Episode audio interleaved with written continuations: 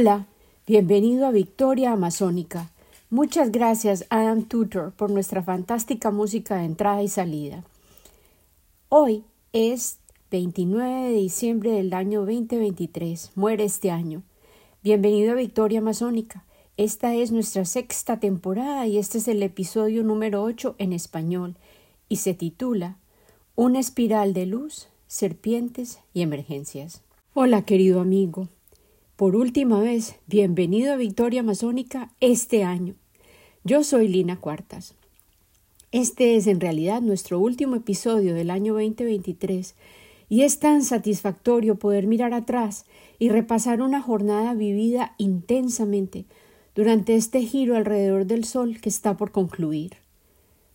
Hoy recuerdo que el solsticio de invierno ocurrió la semana pasada, una fecha que se ha celebrado por muchísimas culturas por todo el mundo a través de la historia, en diferentes versiones, con diversos nombres y con tradiciones variadas, pero en el centro de todas las celebraciones está el sol, el regreso del sol y el añorado comienzo de días más largos y noches más cortas.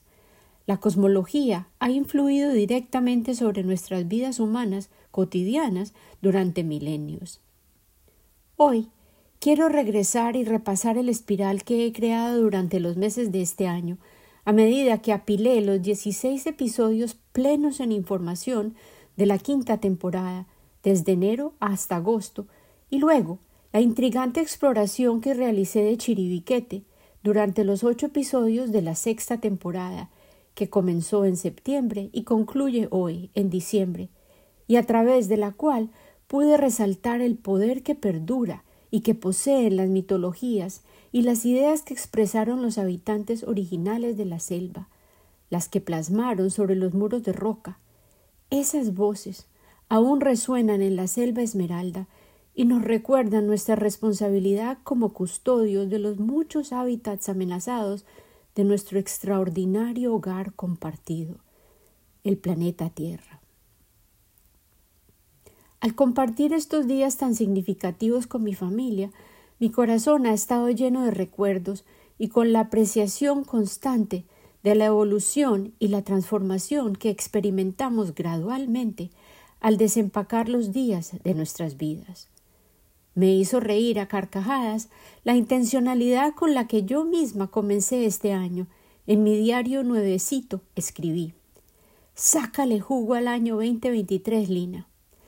Era imposible que yo hubiera adivinado que sería el 2023 el que planeaba sacarme todo el jugo posible y que todos, colectivamente, nos sentiríamos agitados, desafiados y asombrados, empujados mucho más allá de nuestras zonas de seguridad cotidiana, y nos enfrentaríamos a la consternación y a tanta incertidumbre que nuestras imaginaciones no lograron concebir.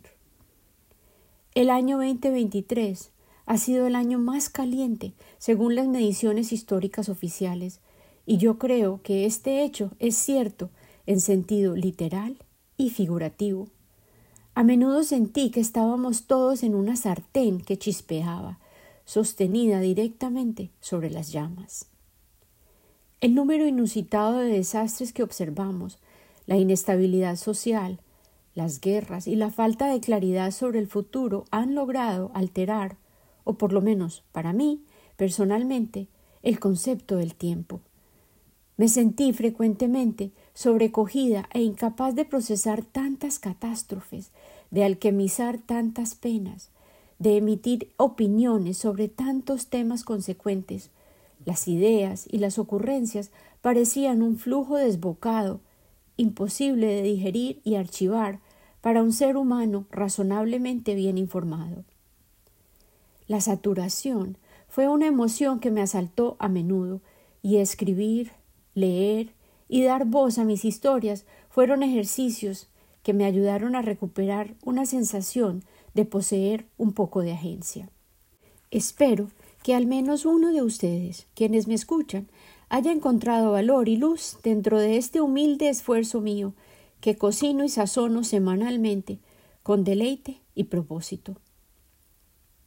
Yo comencé el año con una historia personal en la que establecí límites importantes, lo que requirió la fuerza de mi mano, sostenida en alto, un tema que sería recurrente y que me ayudó a sobrevivir mis ansiedades de este año.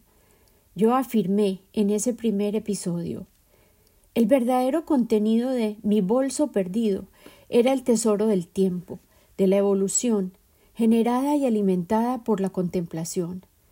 Mi amada valija espiritual también esconde orquídeas, pétalos de lotos gigantes del Amazonas y muchísimas historias. Esa cartera espiritual se siente pesada, pero mi mano ha sido restaurada y la sostengo en un gesto de valentía, sólidamente sostenida por mi ser auténtico, cuya naturaleza esencial es la seguridad.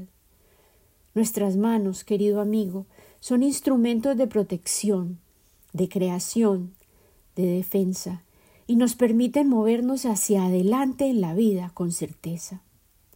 Este año te invito a emprender una aventura de descubrimiento, de navegar nuestro ser interior para enfrentar las serpientes que poseen escamas emplumadas, para lograr aprender acerca de las sombras de la psiquis humana y tal como las victorias amazónicas, que nos rindamos frente a la oscuridad, tan solo para aprender que podemos renacer de color blanco perla, porque hemos recordado el poder que vive dentro de cada uno de nosotros.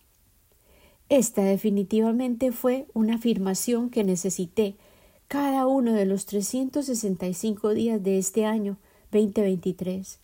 En el 2024 confieso que deseo vivir por lo menos unos pocos días aburridos y sin acontecimientos mayores. En el segundo episodio del 2023 introduje otro tema importante para la supervivencia, la metanoia.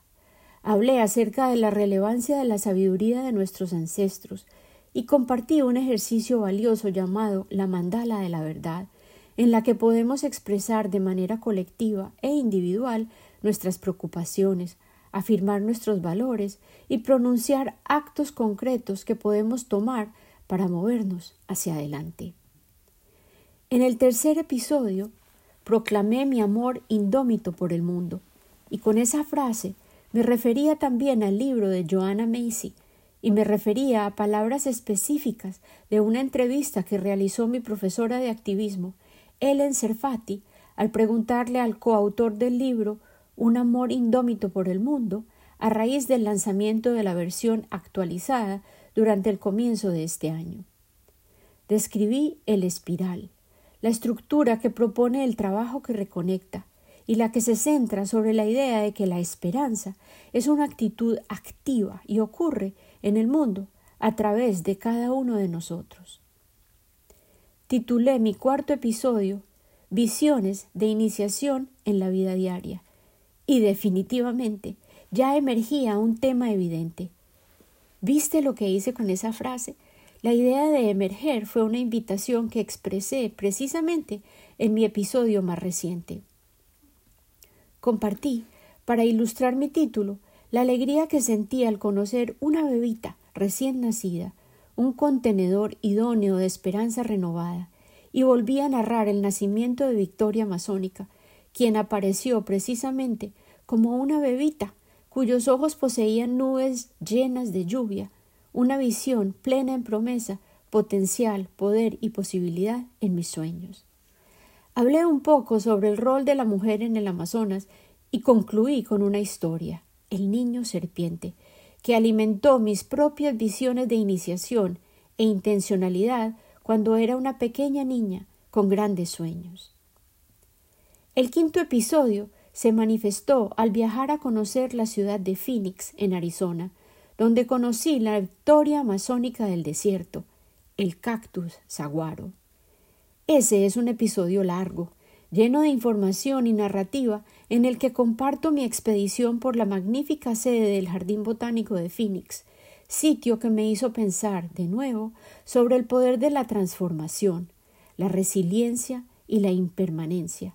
Es un banquete auditivo para los amantes de la naturaleza. El sexto episodio nos presenta al que sea tal vez el más famoso de los amantes de la naturaleza, Alexander von Humboldt, conocido dentro de su núcleo familiar como el pequeño apotecario o farmacéuta. Yo comencé la narración con una tragedia contemporánea, la amenaza y desaparición de los Yanomami. Luego, el equinoccio de primavera me ayudó a recuperar mi creencia persistente en la esperanza y el renacer, y reiteré la idea que representa Quetzalcoatl, la serpiente emplumada, quien se puede ver aún deslizándose sobre los muros del palacio de Chichen Itza en cada equinoccio, un recordatorio de su poderoso poder de resurgir a pesar de la aniquilación.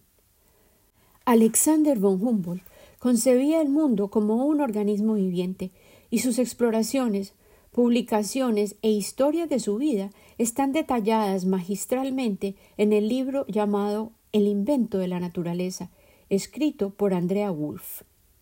Comparto un cuento para concluir que reitera que a menudo la belleza está escondida detrás de las apariencias más ásperas o poco atractivas, por lo que vale la pena mirar más allá explorar a profundidad con los ojos del corazón. Este tipo de visión, precisamente, era la que poseía Alexander von Humboldt, iluminada por una mente intuitiva y susceptible a detectar conexiones a través de las cuales el incansable explorador persistía en tratar de entender todo aquello que amaba. En pasión, conciliencia y la sabiduría del mundo natural, el séptimo episodio, resumí la introducción de su libro llamado Perspectivas de la Naturaleza, una colección de ensayos en los que proponía la conciliencia, un entretejido de disciplinas distintas para analizar los fenómenos naturales, con el objetivo de crear una panorámica más amplia y conciliatoria acerca de los modos complejos en los que se desenvuelve la vida, generando mutación constante a nuestro alrededor. Finalicé con un reportaje acerca de las evidencias de la desestabilización de los ritmos naturales que está ocurriendo actualmente, bajo los ojos atónitos de los expertos de campos muy diversos, y cerré con uno de mis libros favoritos, en los que una vieja tortuga nos recuerda acerca de la armonía que subyace en la plenitud de la creación, un tono constante y audible que anhela que lo escuchemos entre nuestro caos y nuestros distraídos modos de existir. El episodio número 8, titulado Metal versus piel, pregunta ¿Estamos tratando de ser una fortaleza global o una colección de bioregiones productivas interdependientes? Comparto el llamado urgente a la acción que se expresa claramente en una película llamada Cuando sabes, y concluyo con mi propio encuentro con el metal de un revólver siendo una joven madre en mi país de origen, Colombia. En el episodio número 9 elegí honrar la magia del colibrí. Lo titulé Pensando como un colibrí, una montaña o un árbol, y como referencia utilizo un artículo sobre los guardabosques ideales, los que han resultado ser, en todos los estudios realizados, los habitantes originales de los bosques, sus propietarios naturales, las comunidades indígenas. Comparto un ejercicio poderoso creado por el trabajo que reconecta, llamado el concilio de todos los seres, una dinámica que me recordó las jornadas de visión chamánicas, en los que los seres humanos se transforman en el fenómeno natural que deseen, y decidí honrar al incansable colibrí contando su fábula. El episodio número 10 nos revela al Amazonas disfrazado de arcoíris multicolor. Recuerdo a Tonantzin, una deidad cuyo altar solía ser precisamente en el lugar donde en la actualidad se erige el enorme templo en honor a nuestra Virgen de Guadalupe, la patrona de las Américas, en la Ciudad de México. En un viaje reciente me encontré una colección galardonada de arte infantil en la que expresan los jóvenes claramente la urgencia y la profundidad de su preocupación por los asuntos sumamente complejos que les hemos legado y que ellos tendrán que resolver. Hallé un rayito de esperanza en un reportaje acerca de la creación del Museo de la Amazonía en Belén de Pará. Para concluir, introduzco el tomo que nos guiará para descubrir nuevos ángulos acerca de los múltiples rostros y los colores de la Amazonía, el libro de Loren McIntyre, titulado precisamente Amazonía. Con él viajaremos por esta tierra y los ocho países que alimenta el indomable río Amazonas. El episodio 11 detallaba el nacimiento del río Amazonas, una natividad que ocurre en un nido de aguas blancas que toca el cielo, llamado Laguna McIntyre. Loren McIntyre exploró el río hasta llegar a sus orígenes. El lugar preciso había sido materia de debates entre expertos durante décadas. Él nos presenta sus descubrimientos, comenzando con las fascinantes historias acerca de los incas, quienes eran los dueños y señores de los altos Andes, donde él halló el nacimiento del río Amazonas. Los dominios de las aguas blancas en ese entonces y hoy en día persisten en ser tierras de discordia y a la continuada explotación de los recursos que amenaza las vidas de los habitantes originales de los paisajes mágicos de las imponentes montañas del Perú.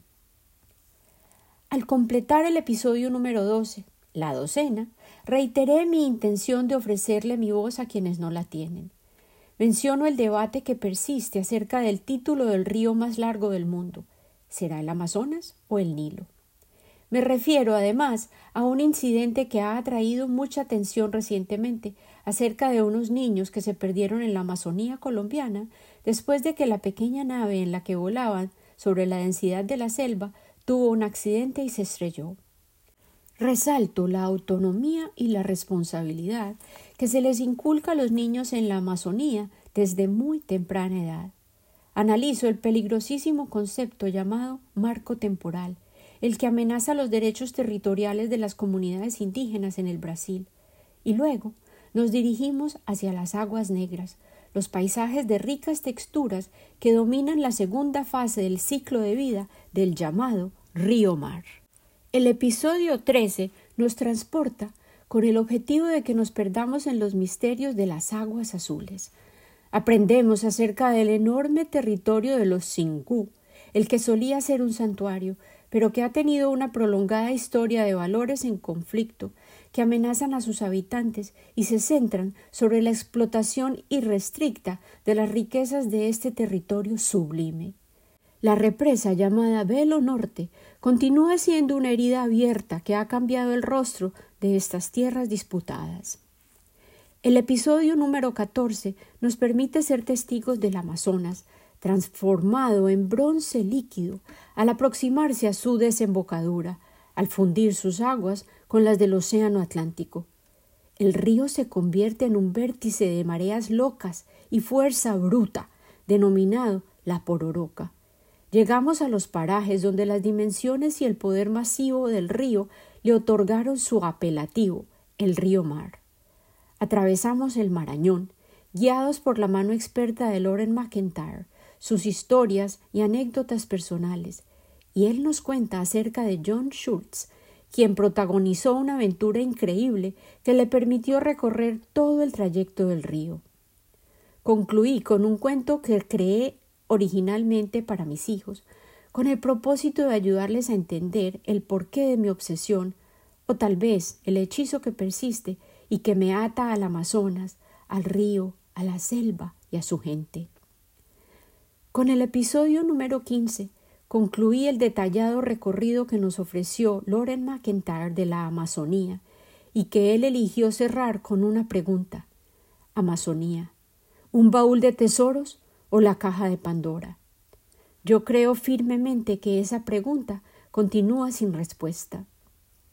Sin embargo, tal como el mito original, la presencia de la esperanza persiste después de que todos los males han sido liberados para volar libres por el mundo.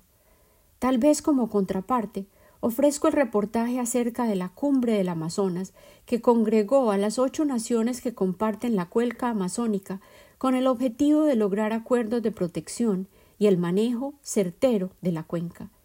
Los pactos acordados, tristemente, no fueron tan poderosos como se esperaba. Parecen té débil, pero pueden ofrecer, sin embargo, puntos de partida para establecer una red de proyectos reales y sólidos de protección y cubrimiento de servicios para la Amazonía en pleno. El episodio 16 fue un punto de transición, durante el cual me pareció importante volver a anunciar la dedicación de Victoria Amazónica, invocando la inspiración inicial y describiendo el ritual del florecimiento del loto gigante y la planta. Llamé al episodio La danza de la vida, el verdadero oro. Tal vez con el objetivo de expresar mi angustia frente a las racionalizaciones obtusas y limitadas en cuanto a tiempos inmediatos que han llevado al hombre a destrozar tanto de nuestros recursos naturales para obtener ganancias inmediatas de muy corta duración y en el proceso ponemos en peligro el futuro de incontables generaciones al ejecutar estos actos de explotación insensata que bien pueden resultar irreversibles. La vida me llevó a Oaxaca, México, al iniciar la temporada número 6. Me conmovió tanto la conservación de los saberes ancestrales que observé en Oaxaca, la manera en que han incorporado los conocimientos del pasado acerca de la culinaria, el arte, la cerámica, los atuendos que lucen y crean, e incluso en el acto mismo de compartir su vida como comunidad los habitantes de esta tierra bella. Escribí acerca de todo lo que vi, y titulé mi reportaje con una invitación. Levanta la copa en forma de pie y libemos, en honor al pasado, el presente y el futuro, inspirada por Oaxaca, que es definitivamente un oasis de la mecanización. Esta experiencia me inspiró a explorar los procesos de individuación y la vida vivida con propósito. Pertenecemos a la tierra era el título de una exhibición de cerámica a la que asistimos y parece ser el llamado que la tierra misma nos está dirigiendo a todos y cada uno de nosotros. En el segundo episodio de la sexta temporada, el descubrimiento de tantos saberes ancestrales, activos y continuos en Oaxaca, reactivaron, por supuesto, mi anhelo de revivir la sabiduría antigua de los habitantes originales de la selva amazónica, quienes coexistieron sobre y con ella sin desestabilizar sus ritmos naturales y por supuesto, volví a llegar a la selva esmeralda. Regresé a un lugar que está escondido en la densidad de la selva colombiana y acerca del cual aprendí inicialmente hace más de treinta años. Se llama Chiribiquete, la maloca cósmica de los jaguares humanos, donde las rocas son el hogar de todo lo sagrado, y las voces de los habitantes originales de la Amazonía persisten en contar sus historias en su arte y al revelarnos sus mitos y sus símbolos. El episodio número 3 me encontró teniendo dificultad para respirar, y las noticias de muchos delfines rosados, asfixiados por el calor y la sequía, en las aguas del lago Tefé, en Brasil, me parecieron aún más trágicas debido a mis propias dolencias físicas. Reaccioné con poesía y, uniéndome a la voz del Papa Francisco, Continúo en prestar mi voz a quienes no la poseen y tengo la esperanza de que ejecutemos los cambios que debemos realizar como especie, que ya no son opcionales. La urgencia es existencial. Transformados en la figura de un venado, regresamos a la selva esmeralda y comienzo a desenredar la relación mágica que establecieron aquellos que eligieron a Chiribiquete como el repositorio sagrado de su arte y el escenario ideal para la celebración de sus ritos, debido a las características cósmicas de la cordillera en pleno, su relación con respecto a la Vía Láctea, el cosmos y su propia concepción de su medio ambiente y el valor de sus vidas cotidianas. El episodio número cuatro surgió como una reacción emotiva a las crisis acumuladas de las que estamos siendo testigos tanto sufrimiento que aflige a quienes podrían ser nuestros hermanos o hermanas por todo el mundo, y de esa manera resolví ofrecer mi corazón, y regresé a mi poema acerca de la vulnerabilidad de las pequeñas criaturas y la vida misma, y luego compartí una historia personal que gira en torno a cerámica rota. Esta profunda meditación acerca de la fragilidad de la vida genera la pregunta ¿Cómo lograron las comunidades indígenas sobrevivir los peligros y las continuas amenazas a sus maneras de vivir y ser?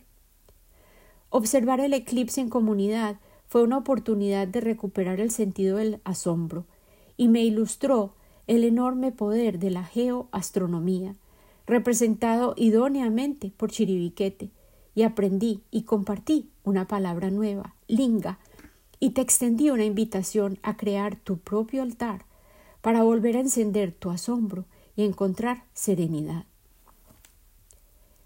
El episodio 5 fue testigo de la reaparición del símbolo de la serpiente, y de hecho la criatura misma que ha sido un elemento recurrente en mi vida todo el año. Debido a su constante acecho, descubrí al investigarlas que las serpientes ratoneras se devoran a sí mismas. Regresé a mi mito favorito referente al origen de las victorias amazónicas, originario de los tupí guaraníes. Luego compartí una historia personal acerca de mi cólera y el dolor debido a las injusticias y el sufrimiento al que están siendo sometidos tantos niños a nivel global. En honor al Día Internacional de los Derechos de los Niños, resumí esos derechos elementales que tan frecuentemente ignoramos, violamos y olvidamos.